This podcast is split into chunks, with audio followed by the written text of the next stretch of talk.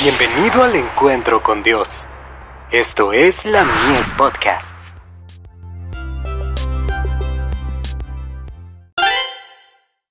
Hijos e hijas de Dios. Se perdona la transgresión. Bienaventurado aquel cuya transgresión ha sido perdonada, y cubierto su pecado. Salmos 32, verso 1. El Dios que repara en la caída de un gorrión, también percibe vuestro proceder y sentimientos, advierte vuestra envidia, vuestros prejuicios, vuestros intentos de justificar vuestro proceder frente a cualquier injusticia. Cuando juzgáis mal las palabras y los actos de otro, y vuestros propios sentimientos están agitados, de modo que hacéis declaraciones incorrectas, y se sabe que estáis en desacuerdo con ese hermano, entonces inducís a otros, por su confianza en vosotros, a considerar a esa persona como vosotros lo hacéis, y muchos quedan contaminados por la raíz de amargura que aparece de ese modo.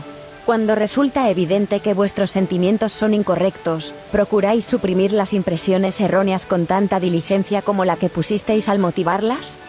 También Dios requiere que cuando hayáis cometido una injusticia, por pequeña que sea, confeséis vuestra falta, no solo al que ofendisteis, sino a aquellos que por vuestra influencia fueron inducidos a considerar a vuestro hermano en forma equivocada, y a anular la obra que Dios le encomendó podéis lograr que el perdón se anote junto a vuestro nombre, mediante el arrepentimiento y la confesión, o podéis resistir la convicción del Espíritu de Dios, y durante el resto de vuestra vida obrar de tal manera que parezca que vuestros sentimientos errados y vuestras conclusiones injustas no podían evitarse.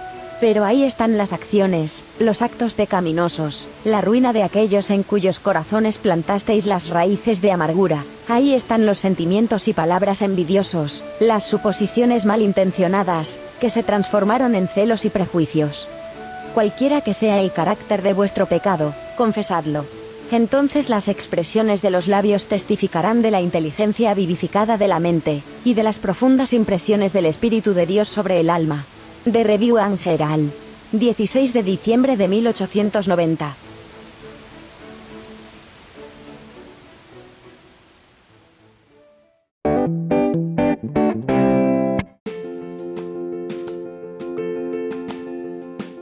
Visítanos en www.ministeriolamies.org para más contenido. Dios te bendiga.